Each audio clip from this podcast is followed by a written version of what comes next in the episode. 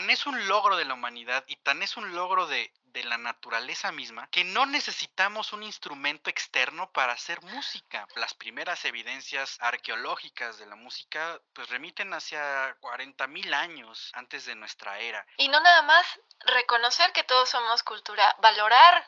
O sea, hay que quitarnos de la cabeza eso que de cultura es alguien culto, ¿no? Alguien... Todos somos cultura porque Libreta Negra MX es un espacio donde todos somos cultura. La libreta original de Libreta Negra MX, aquí está. Mira yo lo que tengo aquí. O sea, mm, otra libreta que es de colores. Porque la arqueología mexicana tiene muchas deficiencias, tiene muchas problemáticas y yo me preocupo todos los días por eso, porque además de que es mi profesión, pues también lo adolezco. En ese momento todos éramos Todos este eran nirvana en ese momento. Sí, es de estallarte la cabeza, o sea, no puedes agarrar la música.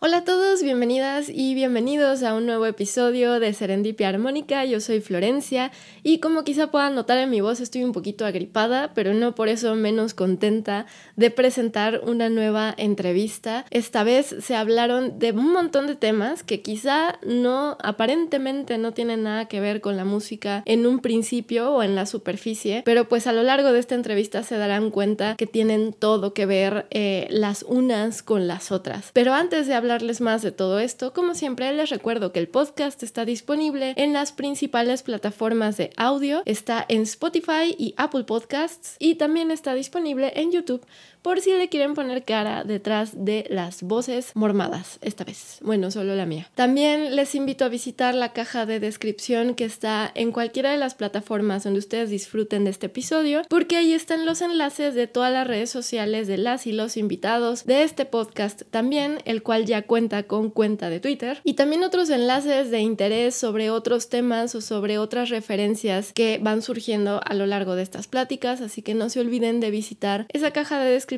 porque tiene información que quizá les pueda interesar. Y también como les he ido anunciando desde que empezó 2023, este podcast ya tiene una colaboración con Libreta Negra MX, que es este proyecto de divulgación cultural que corre a cargo de las y los arqueólogos Wendy Osorio, Ivonne Ruiz, Daniel Salinas y el invitado de hoy. Así que este proyecto y esta mención de Libreta Negra MX tiene todo que ver con el episodio de hoy. Tengo un, el enorme gusto de poder tener una sección musical con ellos que se llama La Hoja Pautada, la cual ya está disponible en los canales de Libreta Negra MX que están en todos lados, están en todas las redes sociales, están también en YouTube y en plataformas de podcasts. Y La Hoja Pautada son una serie de cápsulas de temas musicales que van surgiendo de las entrevistas que se hacen aquí en Serendipia Armónica. Y como decía, pues el episodio de hoy precisamente es con uno de los fundadores de Libreta Negra MX. Entonces, pues como se imaginarán, tocaremos temas que a lo mejor de entrada no tienen mucho que ver con arqueología, pero bastarán solo unos cuantos minutos para darse cuenta que tienen todo que ver. Además, el invitado de hoy tiene un vínculo muy especial con la música, está muy conectado con ella. Así que, sin más, les dejo con Omar Espinosa de Libreta Negra MX. Pues, Omar, bienvenido al podcast. Muchas gracias por aceptar la invitación.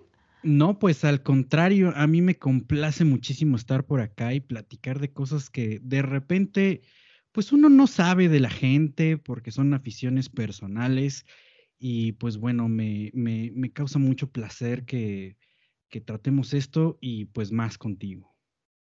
Ay, gracias. No, pues yo estoy muy emocionada por esta entrevista, como todas, pero es que es que aquí se van a combinar temas que yo creo que muchos van a decir, pero ¿cómo?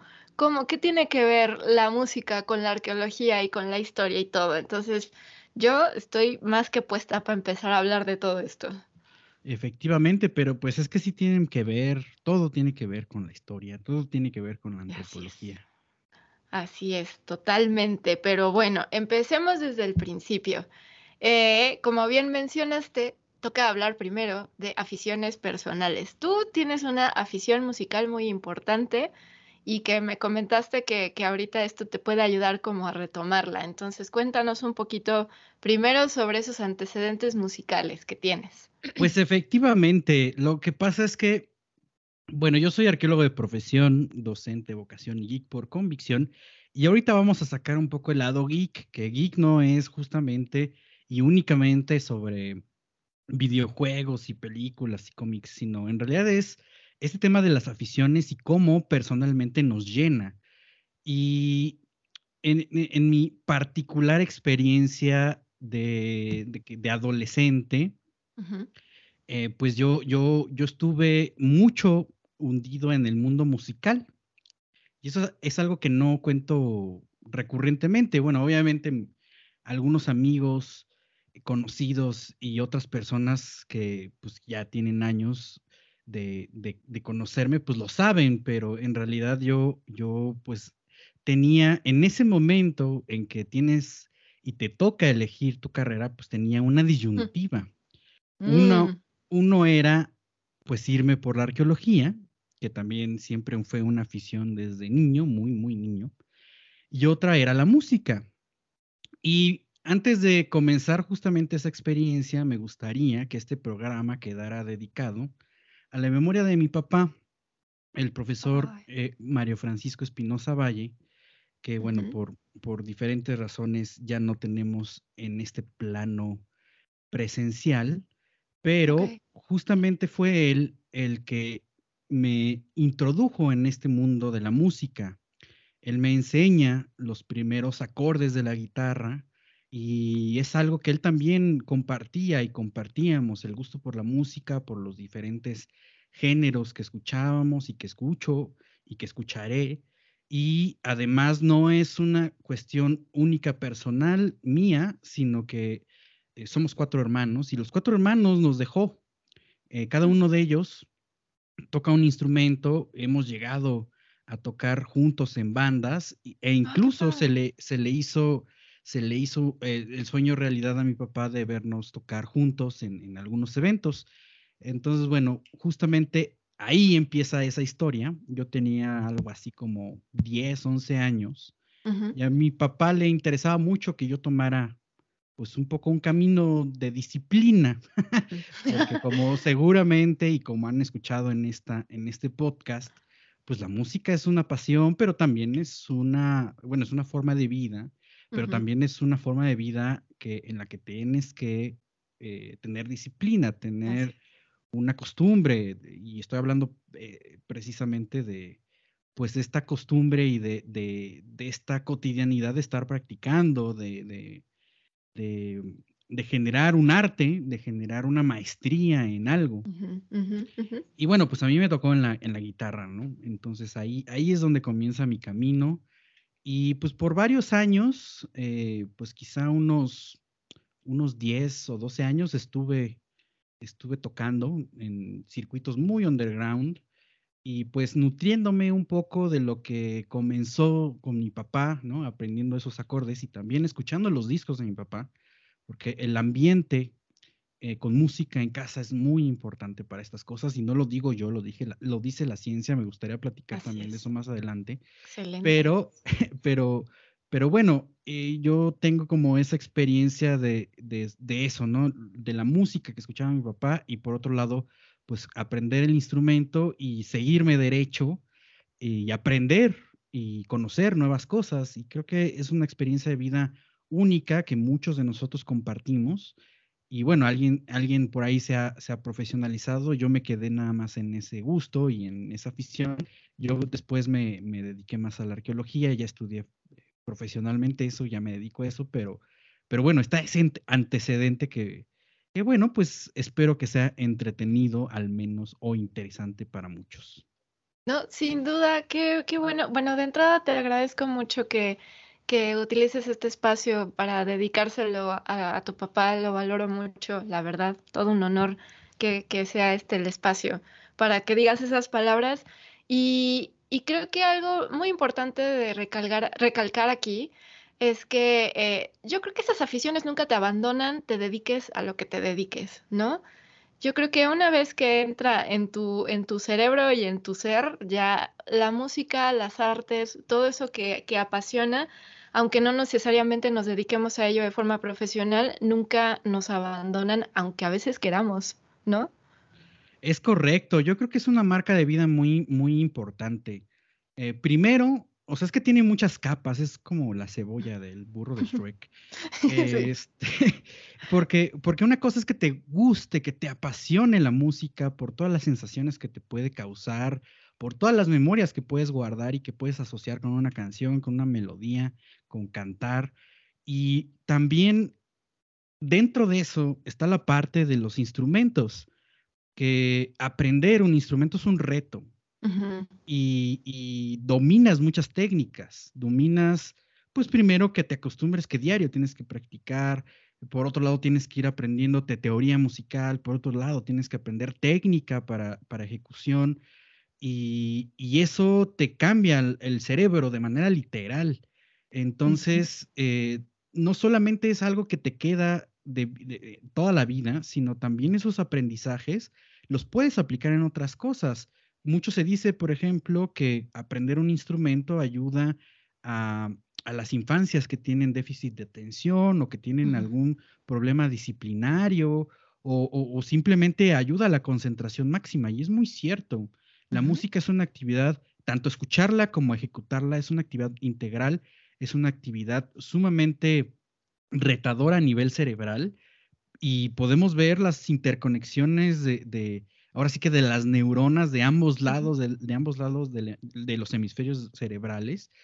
Y, finalmente, pues eso te cambia la vida, te cambia la vida definitivamente. Sin duda, a ver, y entonces profundicemos un poco en lo que dice la ciencia de la importancia de, de vivir una infancia y un desarrollo rodeados de música. Bueno, es importantísimo. Creo que la música, como uno de los aspectos fundamentales de la cultura, eh, pues siempre ha estado presente en la humanidad, desde la prehistoria. Se dice que pues la primera o las primeras evidencias arqueológicas de la música pues remiten hacia 40 mil años antes de nuestra era. Es muchísimo tiempo y estamos hablando pues básicamente de, de, los primeros instrumentos que se comenta, pues que fueron de percusión, ¿no? O sea, cosas que tú golpeabas contra otras cosas y generabas un ritmo. Y eso es la base de todo y sigue siendo la base de todo hasta la actualidad, un ritmo, un beat, un, un, groove que te va marcando algo y que te va separando y que, y que así, tan sencillito que puede ser, es algo eh, pues meramente humano, porque además tendríamos que decir que la música es algo que, es netamente humano, es cultural, es social. Y pues ahí tú vamos, vamos a ir metiendo pues justo las melodías, que es todo esto de, los sonidos. A mí me apasiona la música em, por muchas cosas como, como estoy y como espero que se esté viendo, escuchando, eh, porque además es algo, es algo cultural que es etéreo. O sea, nosotros no, no aprendemos con H la, la, música. O sea, no ah. puedes así, bueno, a lo mejor puedes agarrar el disco, ¿no? Pero no, no, o sea, no agarras las notas como tal. O sea, no sé si, si, si, si, si me estoy haciendo comprender, pero es de estallarte la cabeza. O sea, no puedes agarrar la música. La escuchas y es algo que es totalmente este, inmaterial, pero ahí está presente y las ideas están ahí. Entonces, bueno, el ambiente musical eh, es bien importante que esté presente en todos lados y lo está, ¿no? Además, con todos los desarrollos culturales de, las diferentes, de los diferentes grupos sociales que existen en el mundo, pues cada uno va agarrando obviamente sus, sus, sus, corrientes, ¿no? Muchas veces los sonidos derivan de lo que construyen en su propio entorno. Por eso es que hay tantas variedades de géneros y de sonidos en el mundo. Y particularmente en, en una casa, digamos, una casa común y corriente, la música eh, pues impacta que tú empiezas a estimular, porque eso son estimulaciones, eh, pues eh, tu oído te, va a llevar por caminos bien indefinidos o bien aleatorios, como lo quieran uno ver, que, genera que por ahí agarres el ritmo y entonces vas a, vas a disfrutar la música bailando o, o gente como yo que de repente dice, bueno, pues yo voy a agarrar la, porque quiero hacer sonidos y voy a agarrar la música, voy a agarrar el instrumento y de ahí me agarro. O simplemente como, como un deleite, si quieren, intelectual, de disfrutar las canciones y escucharlas una y otra vez, o bueno, ni intelectual, o sea, pasional incluso. creo, que, creo que la música, la música atraviesa un montón de experiencias humanas Y obviamente, bueno, aquí, este, pues eh, ya saben que tú puedes agarrar una canción y decir, ay, pues es de la pareja, ¿no? Este, toda pasional, o la historia de, del que se fue eh, en sentido amoroso, o incluso, pues, como, como, como ahora de, de, de, finitud de la vida, o cualquier otra cosa, una fiesta. O sea, todas esas expresiones, cuando uno los empieza a escuchar de niño o de, o de muy pequeño, eh, pues te va cambiando y vas encontrando nuevas realidades en el mundo. Entonces yo, por ejemplo, para contarles un poco de la, experiencia personal, mi, papá era, mi papá era mucho de escuchar eh, música de su juventud y, su juventud fue rebelde. Eh, bueno, quien lo, conoce, quien lo conoció pues no se veía tan rebelde, pero fue muy rebelde. Él escuchaba bandas de rock, escuchaba música clásica y creo que su, su, su, su balanceo, digamos, de, de, de, un péndulo estaba entre el jazz, el blues y los Beatles. Entonces, básicamente eso es lo que me marcó de por vida. O sea, es la misma música que yo escucho actualmente, que me empecé a meter como un, como un desquiciado obsesivo. Y bueno, eso eso, pues empiezas a encontrar músicos, empiezas a encontrar música, empiezas a encontrar intérpretes, empiezas a encontrar otros grupos y sabes, ¿no? Eh, empiezas a armarte tu propio árbol genealógico musical. Y bueno, pues eh, como decía Santana, el rock es una piscina y el jazz es un océano. ok, sí, sí, muy cierto, muy cierto. y algo que que siempre tengo muy presente porque cuando yo eh, estaba únicamente del lado de la audiencia y no, cuando todavía no trabajaba en el mundo de la música y todo, pues me di cuenta que había ideas como preconcebidas muy limitadas sobre los músicos.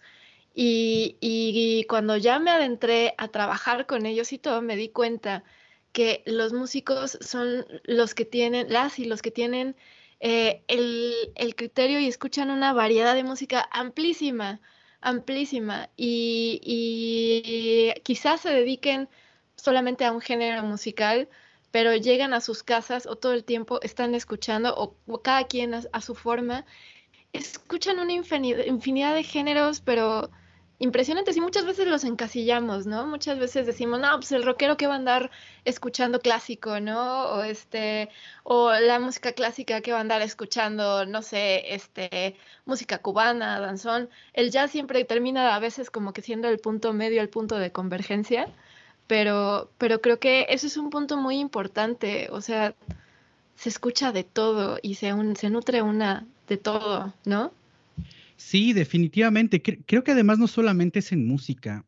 Uno de los grandes maestros, bueno, yo me adjudico que es mi maestro, ¿no? ni lo conozco, pero eh, Neil Gaiman, este gran autor de, pues, de todo lo que se le dé la gana, dice que, también aplica para la escritura. Eh, si tú te quieres dedicar a un género particular, ¿no? la literatura fantástica, no necesariamente lees pura literatura fantástica. O sea, tú agarras cuentos cortos, ensayo, novela, eh, notas periodísticas, es decir, tu, tu, estilo personal se va a ir eh, a, eh, pues sí, engendrando, moldeando, aderezando con todo lo que tú vayas conjuntando. Cuando yo tocaba, cuando empecé a, a tener justamente formación, pues ya eh, pues sí, formal, eh, eh, clases formales de, música, de guitarra, pues un poco sí va siguiendo, pues digamos, la planificación de, las clases, pero sí te van comentando los maestros, bueno, al menos a mí sí me tocó así, de que escuchas, escuchas música, que debes de escuchar música, ¿no? O sea, por ejemplo, de nuevo, Neil Gaiman dice, pues es que solo vas a aprender a escribir leyendo y escribiendo, en música es igual, vas a aprender pues escuchando música y tocando, no hay de otra. Y entonces tú sabes que eh, solamente o, vas a retomar incluso ideas de muchos géneros, no te vas a quedar en el rock y sabemos, por ejemplo, en el rock obviamente no, hay muchas influencias. Dices, bueno, es que es que ¿qué tiene que ver el rockero con la música clásica? Pues bueno, eh, pues ahí tienes tienes a Ewing y Mamstein o tienes a, ay, se me van los nombres. A ver, tengo que recordar todo esto. Bueno, eh, o sea, tienes el metal, metal neoclásico o tienes el sinfónico. Y, dices, bueno, ¿qué tiene que ver el rock con cualquier otra cosa? Bueno, pues es que ahí está la conjunción hasta de los cantos eh, africanos o de los afroamericanos en Estados Unidos, el blues, el propio jazz o, o bueno, en fin, o sea, esos solamente son ejemplos, pero si tú pones atención vas a ver que los pequeños motivos, los detalles que el diablo intencional pone en, en, esos, en esos pequeños eh, chispazos son de, otra, de otros géneros, de otras canciones, de, de, otras, de otras músicas. Entonces creo que es lo más interesante porque vas refinando el oído y eso te ayuda incluso hasta en el sentido conversacional, ¿no? O sea, tener una rítmica de conversación también viene de la música. Sí, sí, fíjate que no, no lo había yo reflexionado de esa forma, pero totalmente. Y estaba yo pensando ahorita lo que mencionabas incluso de eh, la habilidad para escribir y todo, y pensando eh, los orígenes de la música, que empezamos haciendo instrumentos de percusión y todo, pues por ejemplo, si hay muchos análisis sobre los sonetos de Shakespeare, por poner un ejemplo, ¿no? Que utilizan una métrica que al final lo que, lo que quiere hacer sentir es el latido del corazón. Entonces al final estás, digamos, hablando de percusión, ¿no? Y esto lo conectas, bueno, ya me, me, estoy adelantando, pero es que lo conectas con la historia, con la arqueología y todo, y pues llegas al origen del humano mismo. O sea, estás hablando de, de, sensaciones físicas, del latido del corazón, de los rituales, de la necesidad natural de bailar, eh, de la comunicación a través del ritmo. Incluso, pues, cuántas eh, tribus africanas los, los idiomas africanos están basados totalmente en el ritmo, ¿no? Definitivamente, y, no solamente el ritmo, ¿eh? Ojo ahí, eh, hay lenguas tonales, así se conocen en lingüística, que en realidad tienen que ver con la tonalidad con la que tú explicas. Eh, esto se da principalmente en países del continente asiático, pero una palabra puede tener un significado dependiendo del tono en que la estés emitiendo. La música, yo la considero desde este lado ya mucho más analítico, ¿no? De, ciencias sociales y humanidades, pues como, como, como un medio de comunicación. Siempre ha sido un medio de comunicación. Eh, evidentemente, pues esta situación del ritmo, eh, pues nos ayuda a muchas cosas en la vida, incluso hasta en el sentido de, manufactura industrial del siglo XIX en adelante, pero también, también en, en esta otra parte donde pues tenemos un ritmo, bueno, así se llama, el ritmo de vida, ¿no? y, por ah, ejemplo, las lenguas tonales se ha visto, al rato les platico de dónde saco esto, no me lo saco de la manga, eh, pero las lenguas tonales es justamente que tú estás hablando y por medio de esa habla, o sea, tienes un, un, hablado musical, un hablado cantado. Entonces, incluso, incluso eh, hay estudios eh, neurológicos donde se ve que la gente que tiene este tipo de, idioma tiende a tener eh, una, una apreciación musical mayor al tal grado de que desarrollan un oído absoluto, un, oído absoluto oh. como el de Mozart, porque están entrenados desde la niñez a escuchar las los diferentes tonos de las palabras. Claro, sí, sí. Entonces, bueno, eso lo, lo, lo, lo, saco o lo comento directamente de un libro que me, me encanta siempre recomendarlo desde que lo leí, que es Musicofilia de Oliver Sacks. Ah, Oliver Sacks es un, eh, bueno, era un neurólogo inglés, eh, falleció hace un par de años, eh, si no recuerdo en 2014 o 2013, y este, pues, se dedicó a estudiar desde la neurología muchas artes, la música incluida, pero musicofilia creo que es uno de, los, de sus mejores libros. Sí, no, hombre, ya me tocaste ahí, hay un punto porque yo estudié lingüística en la universidad hace ya unos añitos, ahorita estoy como, o sea, tendría que recordar varios conceptos, pero los idiomas eh, tonales es fascinante, fascinante. Y, y claro que hace todo el sentido que si no nada más que es que sea algo que aprendes desde la niñez, sino que es básicamente lo que te ayuda a comunicarte para poder sobrevivir, sea identificar los diferentes tonos, saber dar los diferentes tonos para comunicar lo que quieres comunicar, pues te genera una sensibilidad auditiva impresionante que no tenemos los, los del este, los de acá de Occidente, ¿no? O sea, es correcto. A, mí, cuando, cuando leí esa parte, porque es un capítulo completo de, esa parte de los idiomas tonales, te vuela la cabeza y ni siquiera lo piensas y dices, bueno, eh, con razón, e, ese libro yo lo leí más o menos, si no recuerdo, 2010, 2011, una cosa así. Eh, no tenía mucho de haber salido. Y eh, pues todavía estaba muy inmerso en la música. Pero 2010, eh, 2011, pues son los primeros pasos de YouTube cuando ya estaba siendo mucho más masivo. Porque YouTube era una, una plataforma muy chiquita. Y entonces eh, me hacía totalmente sentido de, obviamente, e incluso se convierte en un meme actual, todavía se utiliza, de, sí, pero va a haber un chino que toca mejor. la verdad, y es por eso, porque además del entrenamiento y la enseñanza formal muy estricta que tienen, pues tienen la otra, la otra ventaja que es esto, que estos, estos idiomas que, o sea, su, cerebro está, eh, está conectado de otra manera, totalmente y, literalmente. Así es, así es. A ver, antes de, pasarnos a, en qué momento pasamos de la, de la música a la arqueología, eh, al final, ¿qué música tocabas tú? Porque, a ver, yo, yo vi este, tú me compartiste unos videos de, de, rock, de ciertos covers, etcétera. ¿Siempre tocaste ese tipo de música o sigues tocando ese tipo de música o en qué, cómo está ese asunto? Sí, bueno, principalmente creo que esa es eh, la música que me contagió mi papá. O sea, yo, el camino de entrada fueron los Beatles. O sea, empecé aprendiéndome las canciones, las más sencillas de los Beatles y, y por ahí me, me corrí, ¿no? Eh, y a partir de ahí, pues ya empecé a agarrar como, como gustos más particulares, más míos, eh, que fue toda la música de los 80s, 90s y principios de los 2000 que cuando estaba tocando.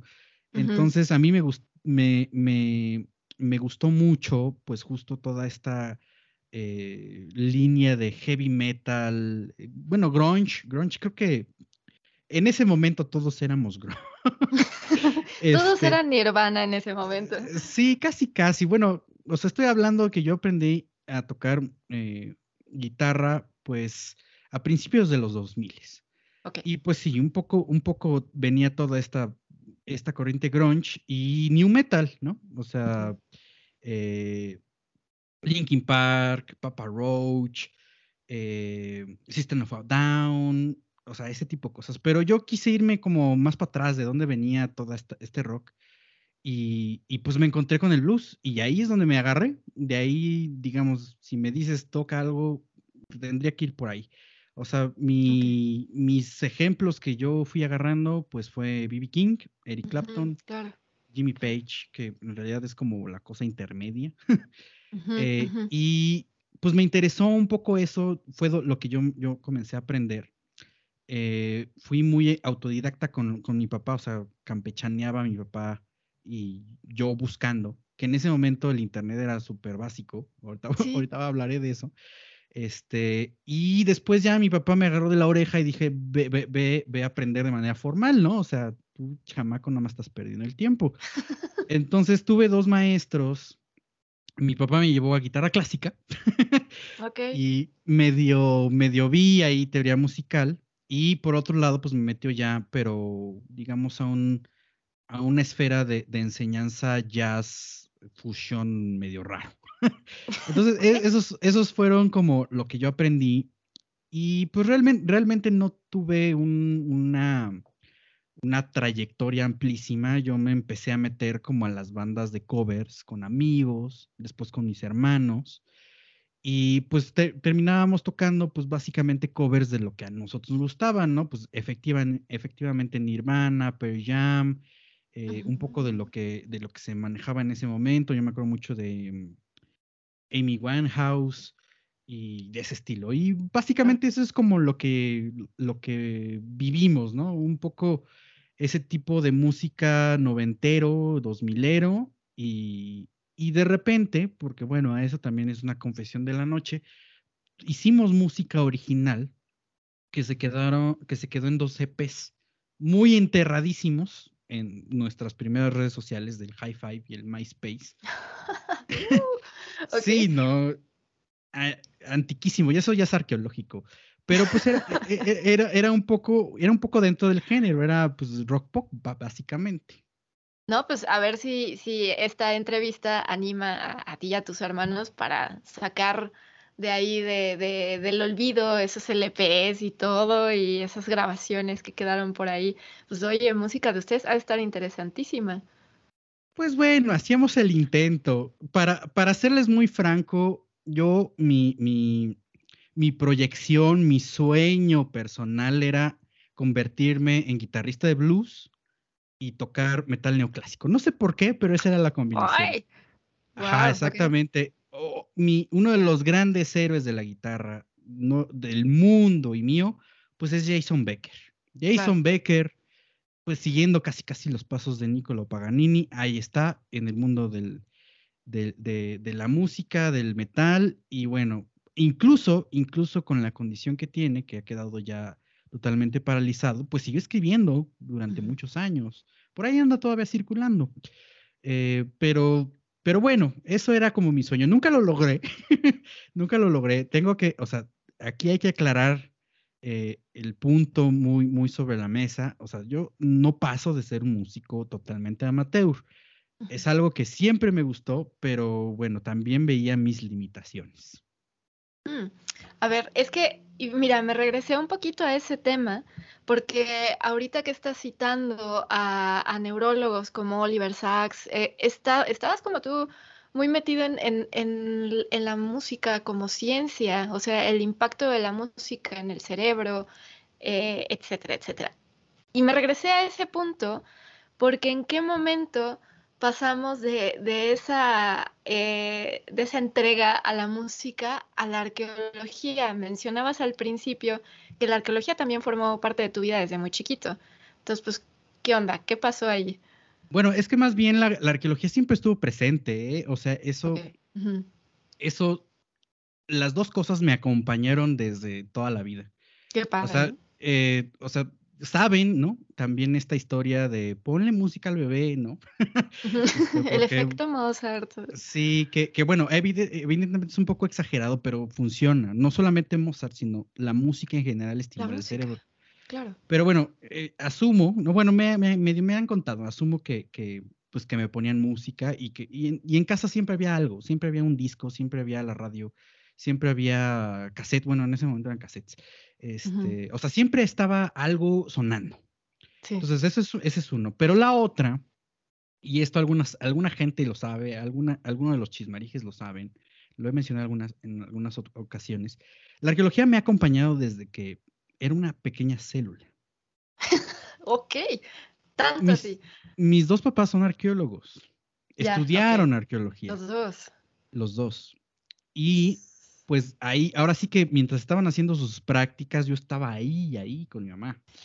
Oh, qué bonito. Entonces, bueno, esas dos pasiones siempre estaban. Por eso el camino, la disyuntiva de cuando te toca eh, escoger la carrera fue, fue drástica, fue dura, pero bueno, también muy realista, porque bueno, si tú quieres perseguir una carrera de música, eh, pues hay como dos caminos en el conservatorio, que de hecho, eh, pues hay, hay, hay un filtro muy estricto donde incluso tienes que entrar desde muy pequeño. Y el otro, pues, era este, la nacional, donde los filtros son iguales de, estrictos, pero bueno, puedes tener chance de, estar más grande y así. O, estudiar por fuera, quizá. Pero yo ya me veía mucho más con el perfil de investigación. Entonces ahí fue donde, donde fue, pues no, no, no sé si el, el cambio eh, sigo escuchando música como demente, ya no lo toco, no lo practico tanto, pero es algo que está en el día a día. Y, no me quedo, digamos, o sea, hay grupos que obviamente escucho todos los días, pero también me preocupa escuchar mucho eh, lo que va saliendo de, pues año con año, la nueva música, lo, lo que está en el momento. Eh, porque pues con esa mente analítica que me, se me dio a bien desarrollar, pues también me gusta, también me gusta, aunque digan que, ah, que e, ese género, bueno, últimamente con, con conciertos aquí en la Ciudad de México, eh, sale mucho de los prejuicios, ¿no? Ay, es que esa música es para vagos o para cosas peores que no voy a mencionar aquí. Este, pero, pues realmente no es cierto, no es cierto, porque toda música tiene historia, toda música tiene desarrollo, es, y, y, tiene, tiene, tiene, incluso hasta, hasta, hasta experiencias, pues que te pueden hablar de protesta, que te pueden hablar de, de, desarrollo social. Hay un video que salió hace unos meses de Bad Bunny, que sí es la canción, pero también es un documental. Y bueno, o sea, la gente se vuelve loca porque no, no conectan, ¿no? O sea, como si la música fuera menos, fue un arte menor o fue en general algo menor. Se nos olvida que es, un, es una manifestación social. Y así, o sea, no creo, no considero que haya algo que sea menos o algo que sea más. ¿no? Que la industria sea muy desigual, esa es otra cosa. Pero, pero en cuanto a manifestación artística, no hay como esa clasificación que ya es muy añeja, ya es, ya es algo que, que no se debería practicar, aunque se sigue pensando, pero es esta situación de las altas o de las bellas artes contra las artes menores. En realidad eso ya no se usa en antropología, ya no se piensa, eh, y, y, lo que tenemos es ese estándar de las manifestaciones culturales, ¿no? Entonces, bueno, creo que es importante que eso esté representado en las, en las, en, las etapas formativas de, de las infancias, porque es, e, es, es, fundamental. Bueno, y no solamente la música, las artes en general. Pero bueno, esa es como esta parte donde se, se dividió el mar y yo dije, pues ni modo, me voy para la arqueología.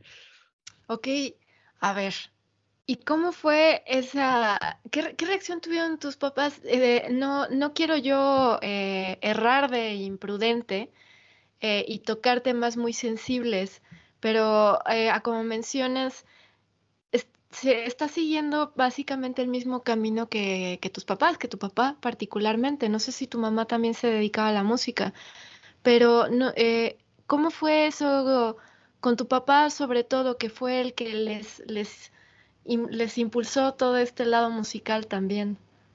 Bueno, sí, mi papá también tuvo una carrera similar. Él se dedicó, pues, en los años 60 y 70 a, bandas de covers, más de, pues, de ocasión, ¿no? De, de, de, amenizar fiestas. Y pues ahí está, hasta ahí se cortó. Eh, él, él después estudió en la normal, él era maestro y después se metió a la Escuela Nacional de Antropología e Historia a estudiar arqueología. También era algo que ya traía. Y bueno, ahí quedó. Y creo que su, manera de trascender en ese sentido fue enseñarnos a nosotros. Y, bueno, pues este, por ahí, ¿no? Se quedó ese testimonio. A mí en particular, pues me pasó más o menos igual. O sea, estuve en bandas de covers bastante tiempo y pues llegué a grabar como esas cosas como experimentos raros. Y después ya cuando estaba más, más metido en la carrera de arqueología, pues se fue, de, se fue degradando, ¿no? Lo fue dejando un poco. Este, por ahí tuve algunos regresos triunfales, pero mi última tocada oficial pues fue en 2000, 2016, si no me equivoco, 2015. Ok, ya hace un ratito. A ver, y creo que aquí es buen momento para que Libreta Negra MX entre a la escena, porque este proyecto de divulgación me parece muy interesante, que abarca muchísimos temas, culturales y, pues, a ver, arráncate, ¿cómo empezó todo? Porque a Libreta Negra yo la conozco a través de la arqueología, a través del grupo de chismarijes de Beca Duncan, entonces conozco tu trabajo y el de Wendy en la arqueología, pero Libreta Negra es todo un mundo. Entonces, cuéntanos, por favor. Pues ahí la llevamos, ahí la llevamos. Libreta Negra MX es un proyecto de difusión y divulgación cultural, histórico y arqueológico. Está compuesto en este momento por cuatro personas, que es Wendy Osorio, Daniel Salinas, Ivonne Ruiz y yo mero, Omar Espinosa. Y es un, es un proyecto que surge de varias conversaciones, de varias ideas sueltas, pues por ahí de 2016. eh, oficialmente. Eh, esto, es otra de las grandes pasiones que yo tengo en, mi vida personal y profesional, que es comunicar, comunicar el conocimiento que uno tiene, que uno se atraviesa en los años y pues que va acumulando o que se va aprendiendo. Entonces, bueno, lo que se nos hizo más fácil fue empezar a transmitirlo a través de redes sociales y plataformas de, pues de, de audio y de video que es YouTube, Spotify y todos los demás podcasts. Entonces, bueno, de manera ya tangible, el proyecto nace hace dos años, ya casi vamos a cumplir tres, por cierto, en abril de 2023. Gracias, gracias. En abril de 2023 van, van a, va a cumplirse tres años de Libreta Negra ya eh, conformado y público. Entonces, bueno, el núcleo duro de Libreta Negra MX, pues es justamente hablar de todos estos temas porque la cultura es amplísima, es una estructura, antropológicamente hablando, es una estructura donde los seres humanos han desarrollado pues lo que se nos ocurra y lo vemos, ¿no? O sea, ahorita estamos hablando a distancia por internet y luego hay gente que escucha este podcast eh, en una plataforma por internet con un dispositivo que no surge de los árboles, ¿no? O sea, no hay un árbol de dispositivos que uno va y jala un iPad y Apple patrocínanos. De, eh, de, esa, de, esa, manera. Entonces, todo eso que tenemos en nuestras manos, todo esto que estamos hablando, incluso la manera en que estamos hablando, es cultural. Claro. Y, y, hay un hueco ahí bastante grande de la gente que nos dedicamos profesionalmente a hacer este tipo de investigación, de desentrañar, desmenuzar las expresiones humanas y pues toda la gente que no se dedica a eso. Eso es lo que es Libreta Negra MX, platicar de todos estos temas a partir de lo que nosotros conocemos y de lo que podemos alcanzar, porque eh, hay, hay varios podcasts, tenemos un podcast, La Hoja Suelta, que es básicamente hablar, de repente tenemos entrevistas, de repente hacemos eh, transmisiones en vivo y, y, bueno, también en redes sociales, Twitter, Instagram, TikTok, y Facebook y ponemos cosas y es justamente ir hablando de ello. Em, mayoritariamente nos, nos trazamos en arqueología porque los cuatro integrantes somos arqueólogos y pues digamos es como el, el, la esfera de conocimiento donde mayor nos, nos hemos desarrollado mayormente. Pero en realidad, como, como comento, lo cultural es todo. y, la y la arqueología tiene una ventaja sobre, sobre todo esto que estoy comentando, porque son los testimonios eh, materiales que ha dejado el ser humano a lo largo de su historia. Es decir, sí es pertinente hablar de música, porque los instrumentos es algo tangible que se puede analizar, a diferencia de la música. Entonces, bueno, la arqueología es como, un, como una esfera que va chocando, como una canica que va chocando con todos los temas porque así nos pese y nos duela y lo discutamos muchísimo, los seres humanos siempre dejamos basura. Sí. Y aunque, aunque sea una vasija que tenga 3.000 años en un museo, eso es basura de alguien más. sí. Entonces, bueno, las cosas que podemos aprender con la basura de la gente, antigua o reciente, nos habla de cómo vemos el mundo en la antigüedad y en la actualidad. Entonces, bueno, la arqueología también es una manera de comprender el mundo, generar soluciones y, bueno, también divertirse un rato de, de, cosas que, que, parecen muy sencillas, como, como, pues, como cualquier, no sé, gusto que podríamos hablar, comida, música, algo que, que de nuevo, en esta visión muy eh, dicotómica pues de alta cultura y baja cultura, cuando en realidad no, son todas expresiones y mayormente todas las expresiones dejan alguna huella tangible en el mundo. Entonces, bueno, eso es lo que es arqueología y eso es lo que hacemos en Libreta Negra MX. A ver, ¿por qué Libreta Negra? La ah, pregunta del millón. La pregunta de los 35 mil. Pues sí, em, esto ya, ya también lo hemos contado en algunas transmisiones y, nos gustaría que mucha más gente lo, lo, lo aprecie. Eh, eso fue una necesidad mía, una necesidad mía, porque yo cuando estaba ideando parte de este, de este proyecto con mis colegas, dije, no quiero que sea algo obvio, no quiero que, que sea divulgación cultural arqueológica FC, ¿no? Bueno, no, no, no, no somos equipo de fútbol, pero bueno, eh, entienden la metáfora mundialista del momento. Eh, porque estamos grabando esto justo unos días antes de la, de la final. Exacto. y este, no quería que se fuera algo obvio, ¿no? Así como la aventura arqueológica o algo así. Entonces, eh, realmente la anécdota del nombre surge porque yo tenía, bueno, tengo, yo, yo, yo trabajo mucho escribiendo. O sea, no, solamente en, el sentido de investigación y de publicación, sino me gusta escribir a mano, porque es un proceso también, eh, creo que en la actualidad bastante diseñado y, devaluado. Pero bueno, eso también te cambia hasta el cerebro. Entonces, bueno, yo, yo, yo, este, yo tenía en ese momento una libreta donde iban haciendo todas las anotaciones y me preguntaba eh, varias cosas. La primera era cómo la arqueología cambia al mundo, porque lo hace de verdad. Lo ha hecho en otras ocasiones y seguirá haciéndolo. La otra pregunta era o es, em, pues, ¿cómo vamos a mejorar la arqueología? Porque la arqueología mexicana tiene muchas deficiencias, tiene muchas problemáticas y yo me preocupo todos los días por eso, porque además de que es mi profesión, pues también lo adolezco. Y finalmente, ¿por qué? ¿Por qué lo hago yo? Entonces, bueno, todas estas reflexiones se iban, se iban eh, pues vaciando en esta libreta. Y pues bueno, entre todos esos trazos, entre todos esos eh, garabatos, entre todas esas, todos esos escritos, pues la libreta era negra. Y mm, dije, bueno, pues se le empezó a quedar como de el proyecto de la libreta negra. O sea, porque ahí lo tenía, ahí tenía las bases escritas. Sí, sí. entonces, bueno, pues digamos que por costumbre, pues se quedó pues, el libreto de libreta negra y, así, ¿no? Y pues ya cuando lo comenzamos a, plantear ya para que fuera público, pues nada más le hicimos el denominador para que se vea pues que somos de acá, ¿no?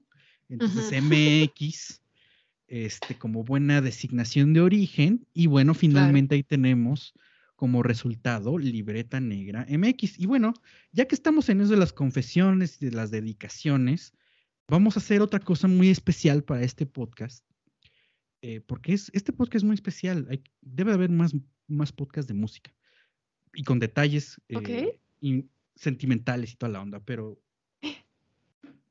Ay, ay, ay. La libreta original de Libreta Negra MX, aquí está. Ándale. Esta es la libreta que obviamente ya se queda como un testimonial, pero pues aquí todas estas cosas no, no, voy a quemar ahí. Ahí está. Este, es información clasificada, porque aquí hay un plan, hay un plan para los siguientes años. Ah, no, no, eh, no.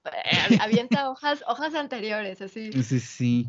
No, no, no, no, no sé si, si, si ustedes gustan de escuchar podcast, eh, ah, recordarán el capítulo especial que hizo Roberto Martínez, donde muestra su estudio y también tiene una libreta con apuntes, que dicho sea de paso en ese, en, ese capítulo lo, lo, lo blurrea.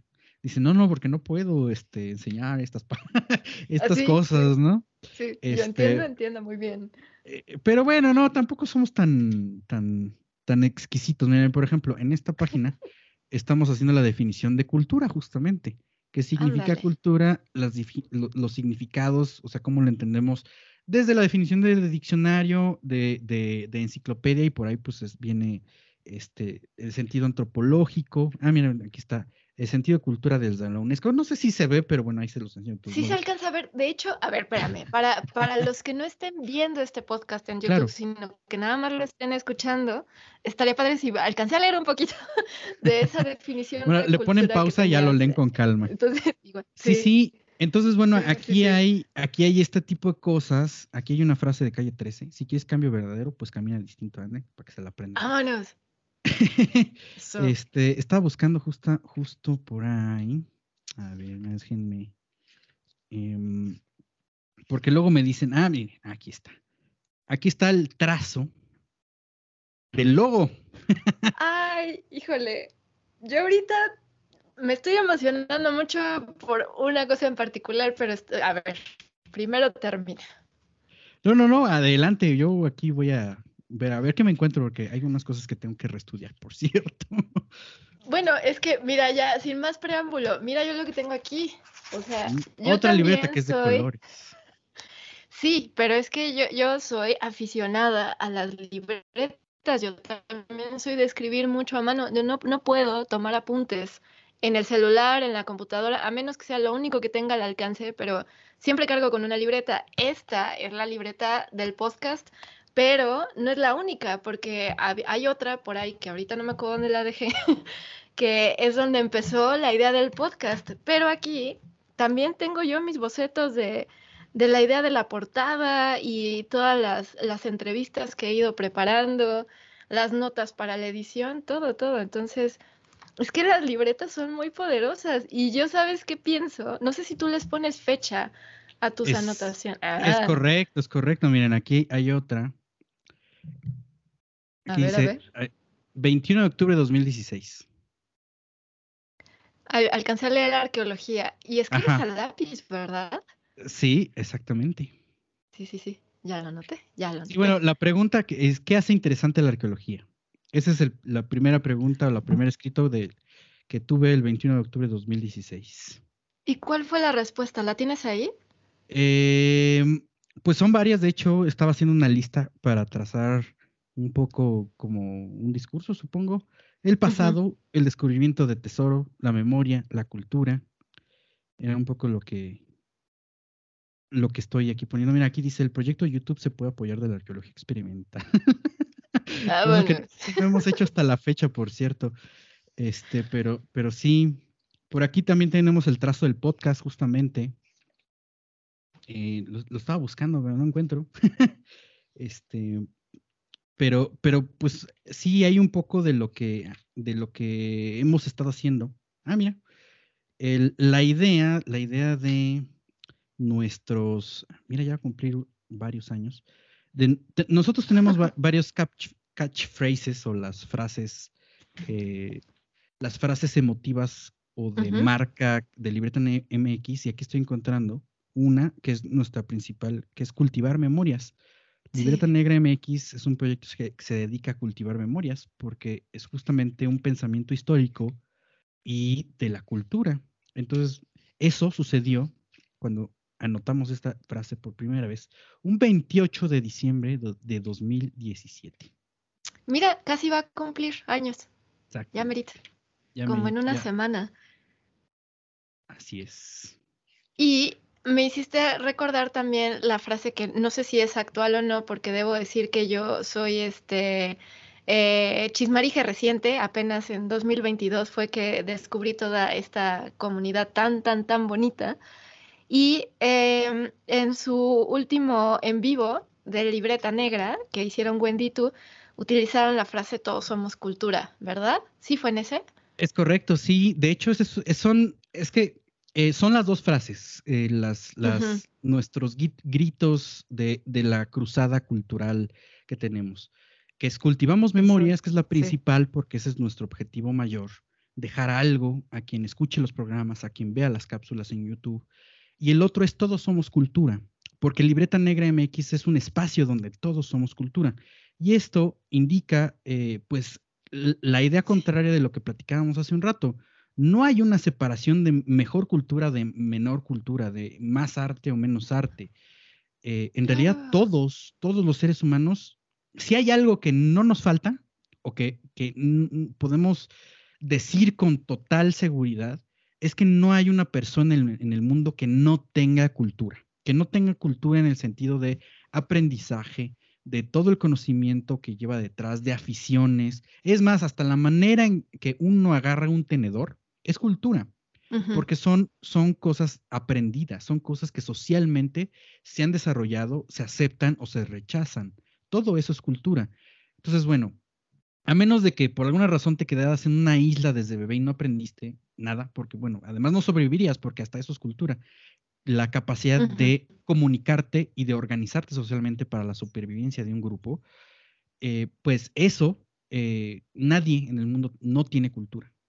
O sea, hay que quitarnos de la cabeza eso que de cultura es alguien culto, ¿no? Alguien, este, pues no sé por qué tienen esta, bueno, llamémosle el estereotipo, ¿no? Del, de la persona que por alguna razón se piensa más refinado, pero eso no existe. En, realidad la cultura es esta estructura que nosotros, en la cual nos desenvolvemos y son todos los aprendizajes y todo lo que hacemos en la vida. Entonces, todos somos cultura, es eso, que, que todos tomemos conciencia de que tenemos esos rasgos y muchos de ellos son irrenunciables. Una cosa es que tú hables un idioma, pero también a ver cómo lo hablas. Claro. Que, tengas acento, que uses modismos, que, que, uses ciertas, eh, ciertas palabras en lugar de otras. Eso es justamente de lo que estamos hablando. Y no nada más reconocer que todos somos cultura, valorar, valorar cada rasgo cultural que tenemos, ¿no? Porque venimos de una sociedad que quiero pensar que está cambiando con todos estos pues movimientos sociales que, por ejemplo, Libreta Negra puede llegar a ser, eh, esos gritos de, lucha cultural, como tú bien dices, eh, es valorar esos rasgos para, para no estar viendo para arriba o para abajo, sino valorar los propios para reconocer los de los demás, ¿no? A un nivel parejo. Es correcto, eh, porque hay mucha gente que todavía se sigue arrastrando por, por eso, o sea, se deja arrastrar por esas ideas. Y bueno, problemas de ese, de ese estilo, de esa índole, pues ya tenemos muchos. Creo que la cultura definitivamente con esta toma de conciencia va a cambiar el mundo y, programas, no solamente Libertad Negra MX, y no lo digo yo porque sea parte de, de ello, sino este tipo de podcast, podcast que hablan de temas de, música, de músicos, de artistas, de, las expresiones, de las experiencias personales, de cómo alguien puede meterse en este mundo y cómo puede llegar a tener una grabación, o sea, llegar a tener un disco o, crear eso. Es un proceso de creatividad, es un proceso de crear. ¿Cómo alguien puede hacer una, una canción? una melodía, un ritmo. ¿Cómo puede ponerle letra a ese ritmo, a esa melodía? Entonces, bueno, que no se nos olvide que pues eso justamente eh, hace que cambie el mundo y hay canciones que han cambiado el mundo, hay música que ha cambiado el mundo y lo seguirá haciendo. Y nosotros, todos y cada uno, los que escuchamos este programa, hacemos estos, estos capítulos, lo hacemos diariamente, lo hacemos con simplemente el ímpetu, la pasión de, estar aquí frente a cámara, frente a micrófono, y, hablarlo, y sentirlo, y pues seguirlo haciendo, porque no es fácil decidirse a, hacerlo, tomar el micrófono, hablar, ganarle a la audiencia con, el nervio. no, es fácil, no es fácil. Entonces, eh, creo que es un proceso también mental. Imaginen a un guitarrista, a un músico en general, eh, pararse enfrente, no importa, de 10 personas, de dos personas, y mostrar tu arte. Es un acto de valentía que parece insignificante, pero no lo es. Nunca hay un acto insignificante en el mundo, siempre que vaya dirigido y encaminado hacia el bien a ver, para reafirmar todas estas ideas tan importantes que estás diciendo, no sabes cómo me está emocionando porque yo creo que está, ya está roja me puse porque es como estás diciendo todo lo que ha motivado eh, pues la creación de este podcast, la verdad, a través de la, de la música. Para ti, ¿qué es la buena divulgación? Bueno, es un tema engañoso. Em, a mí no me gusta de repente categorizar, eh, porque hay varias definiciones, ¿no? Muchas veces voy a empezar como un poco desde antes y luego voy a llegar a la respuesta. Así soy de enredado, ¿eh? Si me escuchan por primera vez, han de notar dos cosas. Hablo como perico y dos, hablo de repente muy, muy rebuscado. Pero bueno, el tema es que eh, hay dos definiciones que solimos usar de manera casi intercambiable, un sinónimo, pero no lo son. La primera es difusión. Difusión es la transmisión de conocimiento. Bueno, todo, todo esto es transmisión de conocimiento. Pero la difusión normalmente se da en ambientes mucho más especializados, es de pares. Es decir, difundir es como hablar entre científicos o sociales en este caso. Luego viene la divulgación, que eh, obviamente la palabra es derivativo de, del vulgo, que es hacia la gente. ¿Cómo? primero, aquí es la parte que no me gusta tanto, como, como si el especialista estuviera en un monte olimpo y tuviera que vomitar ese conocimiento porque solo él puede. Eh, pero bueno, en realidad también es un medio de comunicación, es una forma de transmitir conocimiento. Bueno, el chiste es que, digamos, es afuera de la esfera especializada. Y bueno, ahí, bueno, hay mucha gente que se ha dedicado a ver como estas categorías o esta clasificación o las definiciones de una buena, de una buena divulgación. Primero hay que separar esos, ¿no? Difusión, divulgación.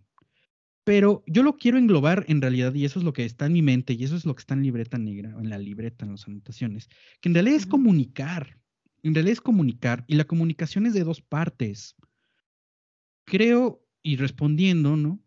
La buena divulgación es cuando tú te comunicas y puedes entablar una, conversación con dos. Porque si yo hablo como perico y nadie recibe ese mensaje, pues no sirve de nada. Entonces, yo veo a la divulgación como primero una comunicación y segundo, como una forma de trazar puentes entre esferas de conocimiento que no se, transmiten eh, en, muchos espacios o en, varios en varios lugares. Es decir, la arqueología de repente es un conocimiento que se queda en un reporte, que se queda en un libro, que puede circular, porque además es, una cuestión también hasta de, la estructura eh, gubernamental. Se publica un libro y un, un libro puede tener un, un, un, tiraje de mil ejemplares y mil ejemplares es poquísimo para México. Que México es una población de no que les gusta 32 millones de personas. Creo que solamente eso es la Ciudad de México, pero bueno. Hombre, sí, somos más de 100, este ciento y algo somos. O sea, busquen ahí la cifra, pero son somos miles de millones de personas en México. Entonces, mil libros no es suficiente. La ventaja que tenemos, y, bueno, dicho sea paso, eso es algo que también quería comentar, es que los medios digitales ya permiten que eso tenga mucho más impacto que lo que se puede hacer en una publicación y de lo que se podía hacer inclusive hace 10 años. Hace 10 años, cuando uno aprendía música, cuando yo quería aprender una canción, pues tenía que bajar la tablatura. Así. O, incluso este, mi papá me decía, yo me aprendí las, las canciones de oído, ¿no? Entonces tenía que escuchar el LP hasta que, se, hasta que se desgastara. Y, y, cuando empieza a surgir YouTube, de repente había, había dos o tres canales nacientes donde había músicos que iban subiendo sus interpretaciones. Y, y, pues tú los copiabas porque ya veías paso a paso y podías poner pausa de cómo movían las manos. Sí, claro. Sí. ahorita, ahorita ya no, este, ya no pasa eso. Ya hay canales exclusivamente para que, te, eh, para que aprendas a, tocar un instrumento. Ya deja tú la guitarra. Ya hay eh, páginas enteras donde ya están las tablaturas y si sabes este, partitura, están las partituras y, y, demás. O sea, ya es una democratización de ese conocimiento a niveles estratosféricos. Y me parece increíble que exista eso. Entonces, creo que eso es un ejemplo de divulgación, es un ejemplo de esta transmisión del conocimiento, de comunicarnos, de cómo llega, cómo llega ese mensaje, de simplemente aprenderte una canción que te gusta. Y a partir de ahí, pues, tú puedes desarrollar más cosas, sin duda. O sea, no te vas a quedar simplemente con, con que te aprendas Enter the Sandman y ya, ¿no? A lo mejor sí. agarras un riffcito y te gustaron, te gustaron las dos notas y de ahí te avientas y así hay historias miles, ¿no? O sea, eh, finalmente Eric Clapton le copiaba a B.B. King, y B.B. King le, copiaba a Albert King y, por ahí estaba Stevie Ray Vaughan y les copiaba a todos. Y bueno, o sea, esa cadena de inspiraciones eh, son fundamentales en el proceso creativo. Y eso es divulgación. Bueno, yo lo considero así. Entonces, bueno, habrá alguien que, diga, no, Omar, eso no es divulgación, pues, pues, ni modo, no es tu programa, ven a hablar ahora y ya nos cuentas. Pero en términos prácticos. mande mensaje. en términos prácticos, pues es un poco eso. Y, bueno, creo que, creo que todo se resume a eso, a trazar puentes entre estos conocimientos de repente muy exclusivos o que se han hecho exclusivos por diferentes razones. Y este, y y llevarlos más allá, llevarlos un paso más allá. conversar, a que sean conocimientos útiles, a que sean conocimientos eh, que, que, enriquezcan, que llenen a las personas, así como Jimi Hendrix llenaba con sus melodías y con sus acordes rarísimos de dedos muy largos. Sí, sí, sí. Y algo que me parece fundamental es de qué manera, o sea, el cómo, cómo hacemos esa comunicación, qué lenguaje utilizamos. No es lo mismo eh, estar en, no sé, en una clase magistral, simplemente son formas distintas, no estoy diciendo que sea como mejor, peor, lo que sea, eh, en el que como tú bien dices, ¿no? Es como el maestro habla, el alumno calla o la alumna calla, ¿no?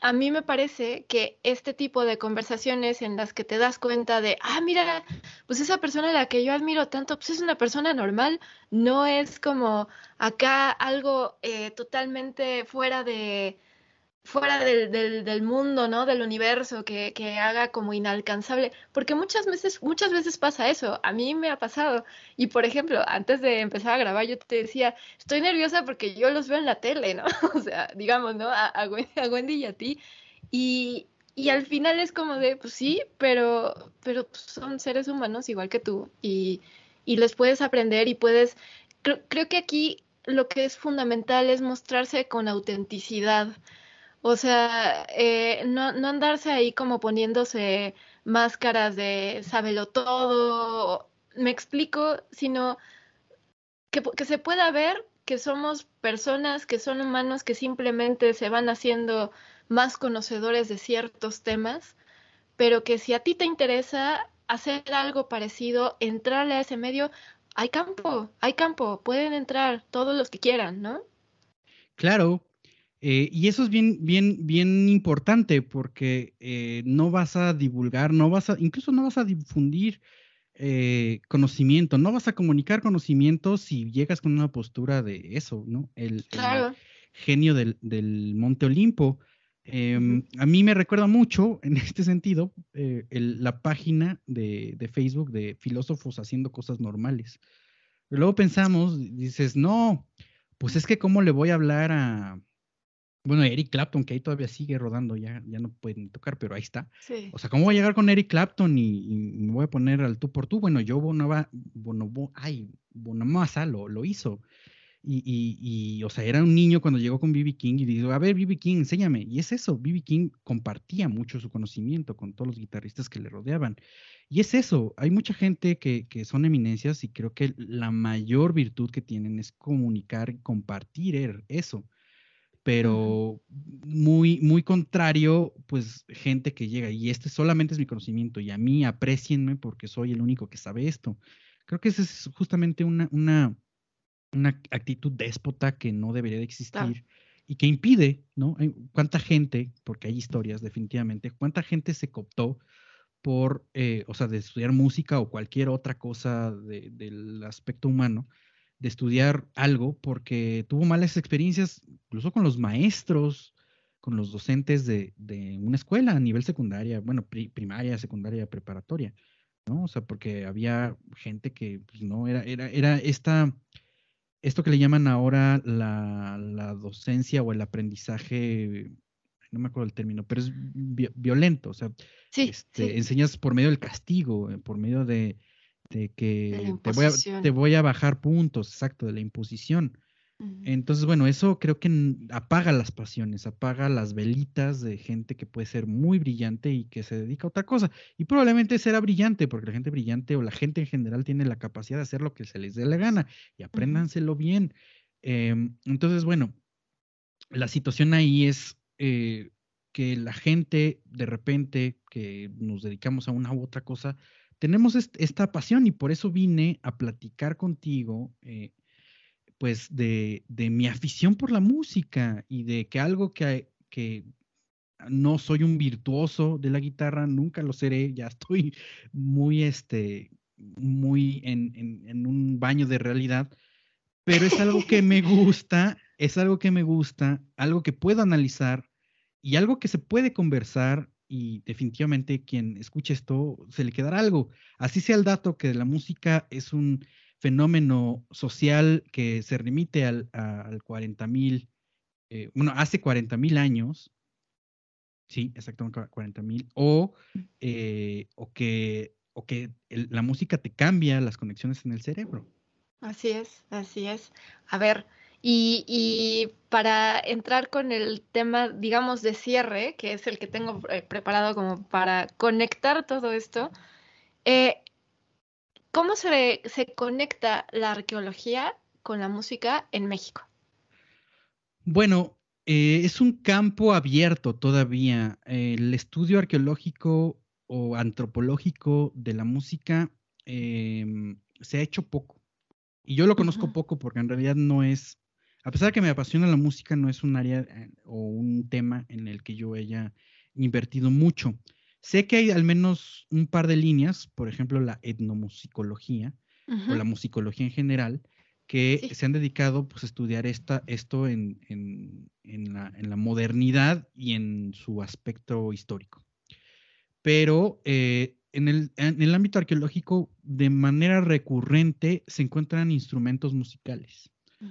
Y eso a mí me parece muy bello, porque bueno, además han de saber, normalmente los instrumentos musicales aquí en, el, aquí en México y en el mundo, pues son de materiales perecederos, es decir, madera, pieles, em, pues algunas, eh, pues sí, algunos este, eh, vasijas o, incluso, bueno, vasijas quiero decir un contenedor, no la vasija de cerámica.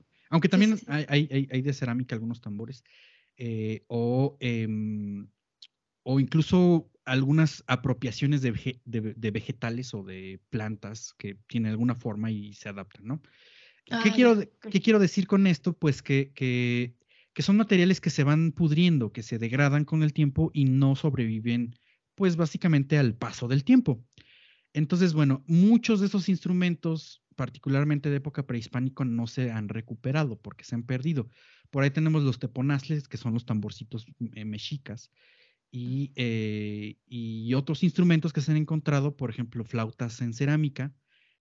Lo interesante es que muchas veces sí o sea, sabemos de los, de, los, de los instrumentos por dos vías, por las crónicas que han dejado y que se han quedado escritas, o porque hay réplicas de los instrumentos. A los mexicas particularmente, mexicas, eh, la cultura arqueológica del centro de México, que fundaron México Tenochtitlan, la Ciudad de México actual, eh, porque bueno, es un poco de lo que más conozco, pero no es una cosa exclusiva.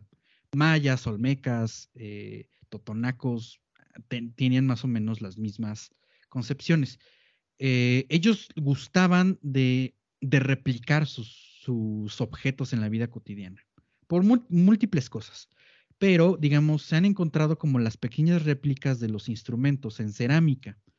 Em, se les conoce como miniaturas en algunas ocasiones y se ha especulado eh, que han sido justamente dos cosas, que son cosas para honrar la práctica musical y, eh, por otro lado, que eran juguetes para los niños. Y estos juguetes, pues es justamente que entrar en esta cadena de, aprendizajes sociales, pues ya que, los incluyera en el grupo. Entonces, bien interesante adentrarse de ese mundo, porque te das cuenta que efectivamente hay como instrumentos en chiquito de casi todo, flautas, los tambores y bueno, algunos de los instrumentos que, que tenían los mexicas. En el área maya sucede, en el área maya es todavía más interesante porque hay Em, incluso expresiones gráficas, si conocen los murales de Bonampak, por ahí hay una escena donde hay trompetas, trompetas de, vegetales, no me acuerdo qué planta utilizan, pero pues básicamente es un troncote, ¿no? Este, que lo huecan y bueno, es un, es una como, bueno, sería la forma, para que se den una idea, si son fans otra vez del mundial, Recuerdan que en 2010 en Sudáfrica pues estaban las famosas bubucelas. Las bubucelas, sí, sí, pues Así, era, así eran las trompetas mayas, pero un poco más largas. Y bueno, no son de plástico, pero el, el chiste es que, o sea, la, música en época prehispánica, hablando exclusivamente de México, pues siempre estuvo presente también. los grandes eventos sociales estaban acompañados de música. Eso lo sabemos por estas expresiones eh, artísticas, es decir, manifestaciones pintadas, esculpidas en piedra, que son las que más se mantienen en algunos códices y, por supuesto, algunos ejemplares que han sobrevivido por ahí en el Museo Nacional de Antropología hay algunos de madera que se lograron conservar y por supuesto de estas réplicas en miniatura que les estoy platicando. Entonces tampoco es algo y creo que así como, como decía hace un momento que no hay persona que sea acultural, que no tenga cultura, yo también me aventaría a decir que no hay sociedad que no tenga música, que no tenga una, una, un sentido armónico eh, en ese sentido, armónico y, melodioso. No, hay, no existe, incluso hasta en los idiomas se ve, ¿no? otro, otro ejemplo muy, muy, muy conocido, e incluso lo tenemos en, bueno, lo teníamos, pues ya lo cambiaron, en el billete de 100 pesos. De, que, donde estaba en esa Nezahualcóyotl, pues tenemos los famosísimos cantos, eh, los cantos eh, prehispánicos. Y eso también es algo que, que, que, sucede en el mundo, en varias culturas, en varios grupos sociales. Eh, también hay una conexión bien, bien interesante entre poesía y música. Sí. o sea, podemos hablar que las letras, bueno, ya, ya está, ya está, premiaron a, a, ¿cómo se llama? Este, a, Bob Dylan, ¿no? A Bob Dylan por, por, por, por, por, poesía, literatura. Pero bueno, también ah, está esta situación en que de repente hay gente que le escribe música a, los, a, los, a los poemas que no tienen música, o sea, bueno, que fueron escritos explícitamente como, como, como poemas. Y por supuesto, bueno, pues ya musicalizan esos poemas. Pero bueno, básicamente eh, ponerle letra a una melodía y quien se dedica a eso, pues lo sabe, eh, o sea, es todo un rollito, ¿no? necesitas saber métrica, necesitas saber cómo separar las sílabas, cómo cómo acomodar mejor las palabras que suenen bien con, la, con, con, melodiosos, con la rítmica, etcétera.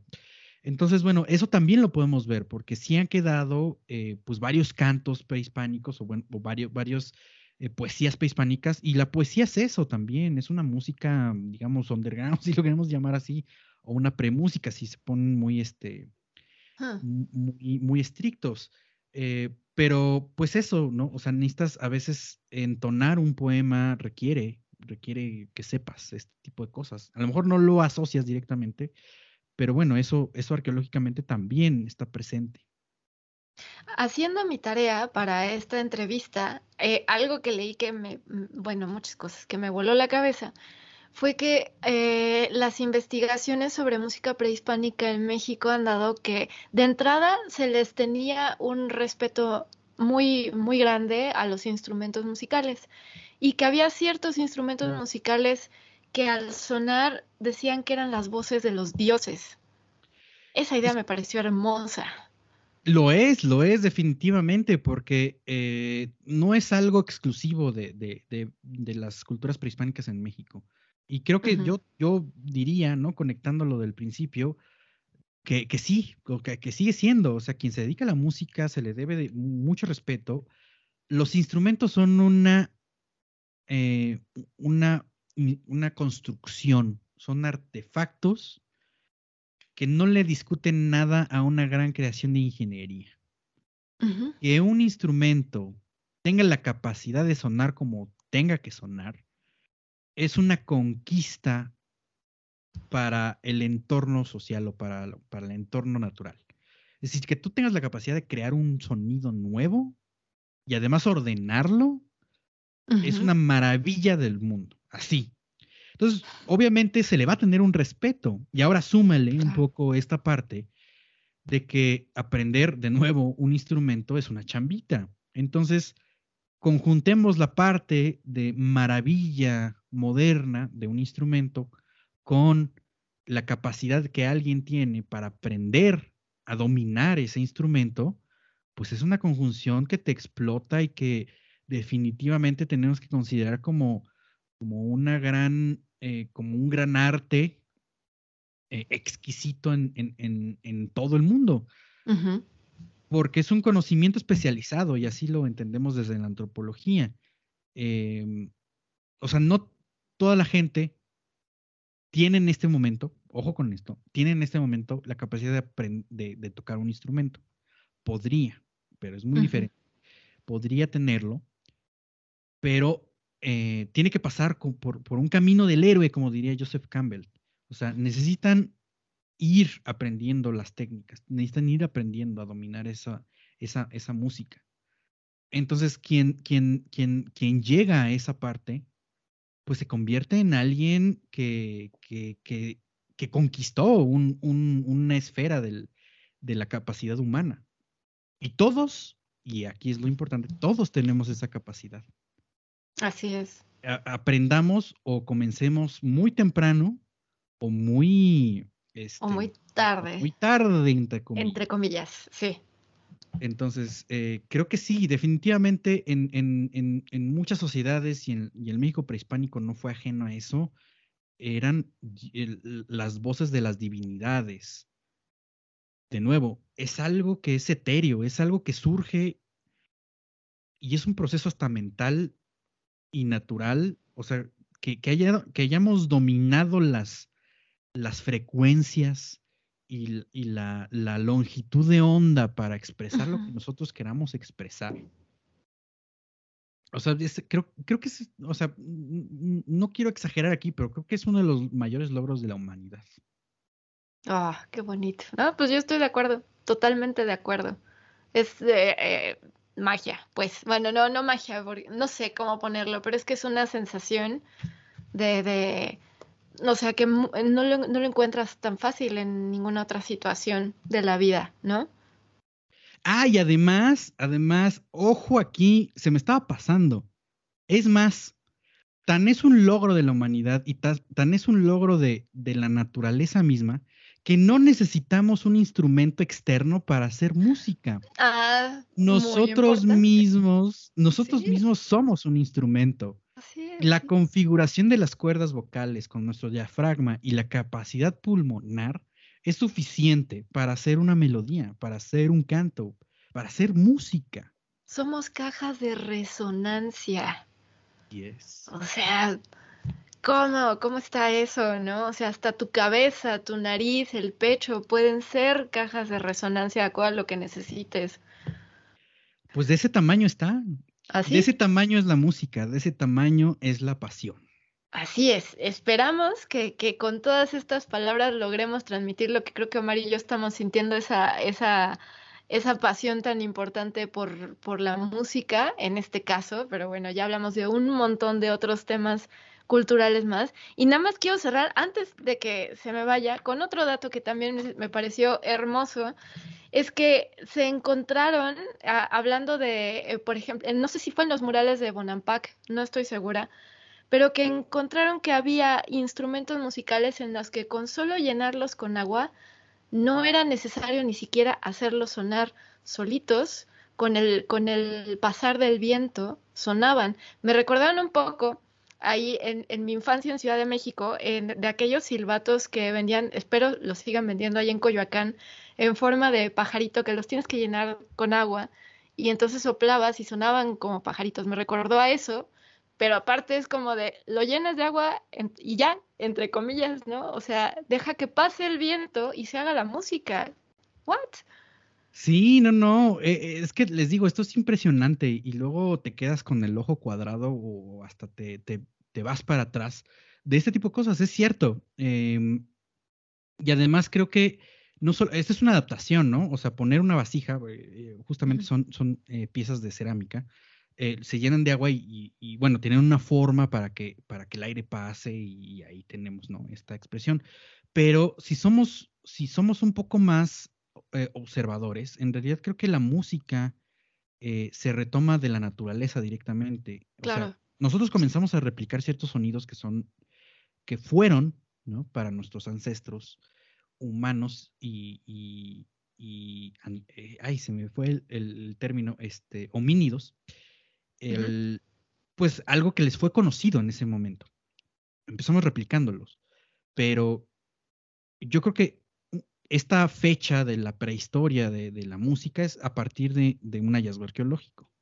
Pero no sería descabellado pensar que, se, que fuera todavía más antiguo, porque hay regiones en el mundo que tienen música por sí misma, por la brisa del aire, por el choque del agua en, en la bahía, etcétera.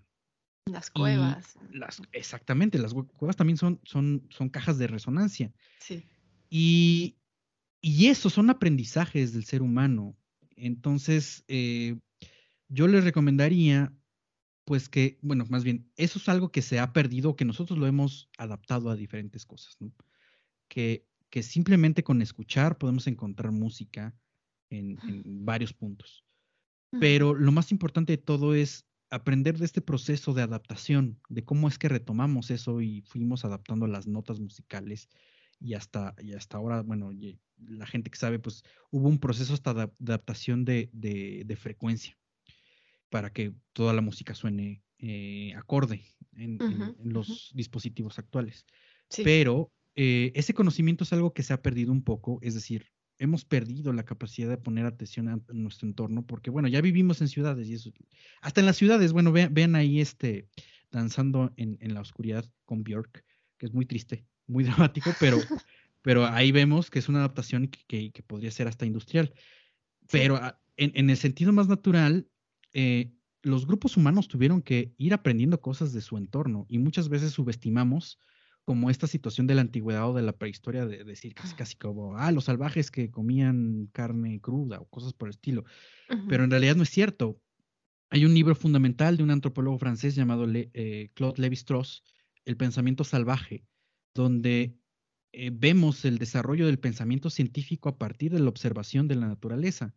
Y esta parte de los sonidos podía demostrar o podía separarte entre la vida y la muerte eh, saber escuchar tu entorno, podía advertirte de que venía una, un, gran depredador o aprender a apreciar los matices que tenía un campo abierto o, cómo era el cambio de las estaciones y de los climas en los que tú estabas viviendo. Se nos ha olvidado con, pues, con un poco más de, de 10.000 años de, de, historia, ya de lo que podríamos considerar como pues los, los Homo sapiens y pues esta, esta cultura reciente o, cultura mucho más moderna. Eh, pero eso está presente y, siempre va a estar presente, ¿no? De nuevo, hay gente que se inspira pues con el ruido de los coches, hay gente que se inspira con el repetido movimiento de una máquina y de ahí tenemos música que nos puede gustar o no, pero ahí está. Ahí está, exacto. Exacto. Muy bien. Pues, Omar, pues yo creo que esto da como para cinco episodios, pero como que me, como no te quiero cansar, este, creo que creo que podemos cerrar con esto. Libreta Negra está en todos lados, en todas las redes sociales. Este, por favor, dile al público en dónde pueden encontrar Libreta Negra, en donde se habla de estos temas y muchos más. Efectivamente, Libreta Negra MX está en todos lados porque así somos de entrometidos y metiches. Nos encuentras en todas las redes sociales, Twitter, Facebook, Instagram, TikTok y por supuesto todo el contenido en YouTube, Spotify, iBox, Apple Podcast, Amazon Music y iHeartRadio. Y pues eh, a razón de un chismarije, Raúl Galeana, que le mando un saludo. ah, saludos. Tú no encuentras a Libreta Negra MX, Libreta Negra MX te encuentra a ti. Vámonos, ya. Tercera frase. Tercera frase para memoria, ya. muy bien, muy bien. Sí, es cierto, ya me acordé, ya me acordé cuando Raúl dijo eso. saludos a todos los chismarijes, la verdad que es una comunidad muy, muy, muy bonita.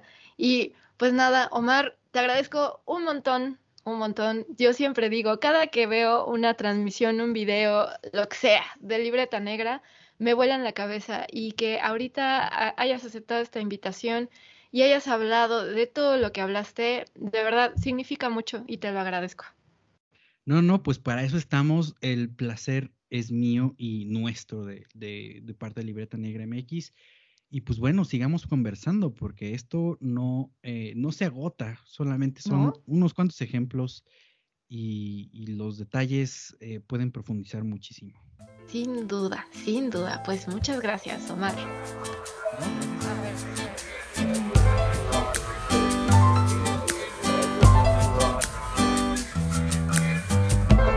Vemos.